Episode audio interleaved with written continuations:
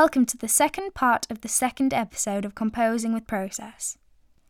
Here we present two exclusive sound pieces. The first is by German artist Marcus Schmickler. RR Number Zero, or Revolving Realities Number Zero, is an excerpt of a collaborative light and sound installation that was premiered on the 19th of January 2010 in Cologne. The piece was originally conceived for the Bonn Patternization, a work which explores the sonification of astrophysical data. Sonification is the process of conveying information or data as sound. The basis of the Bonn Patternization consists of readings for different stars, star clusters, and galaxies, as well as their properties such as light, distance, and coordinates. In addition, sounds are generated from systems that simulate astronomical phenomena, such as the interaction between celestial bodies due to gravitation. The process underlying RR number zero simulates the behavior of objects or clusters of objects in a gravity field. Parameters for the sound synthesis are gravity, speed, mass, and the number of objects. The second piece is by Evol, Roc Jimenez de Cisneros, an artist from Barcelona. After reading Mandelbrot's 1982 The Fractal Geometry of Nature, Evol became fascinated with self similarity and iterated function systems with their possible application to musical structures.